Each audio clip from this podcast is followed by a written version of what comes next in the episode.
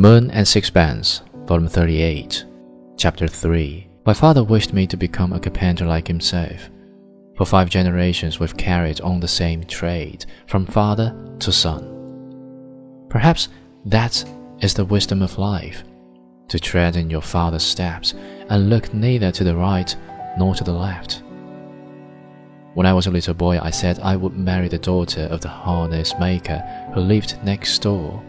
She was a little girl with blue eyes and a flaxen pigtail. She would have kept my house like a new pin, and I should have had a son to carry on the business after me. Stroeve sighed a little and was silent.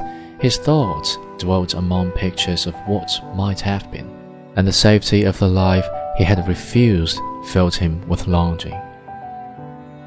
The world is hard and cruel. We're here none knows why, and we go none knows whither.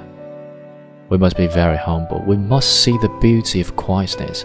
We must go through life so inconspicuously that fate does not notice us, and let us seek the love of simple, ignorant people.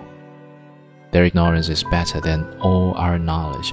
Let us be silent, content in our little corner, meek and gentle like them. That is the wisdom of life.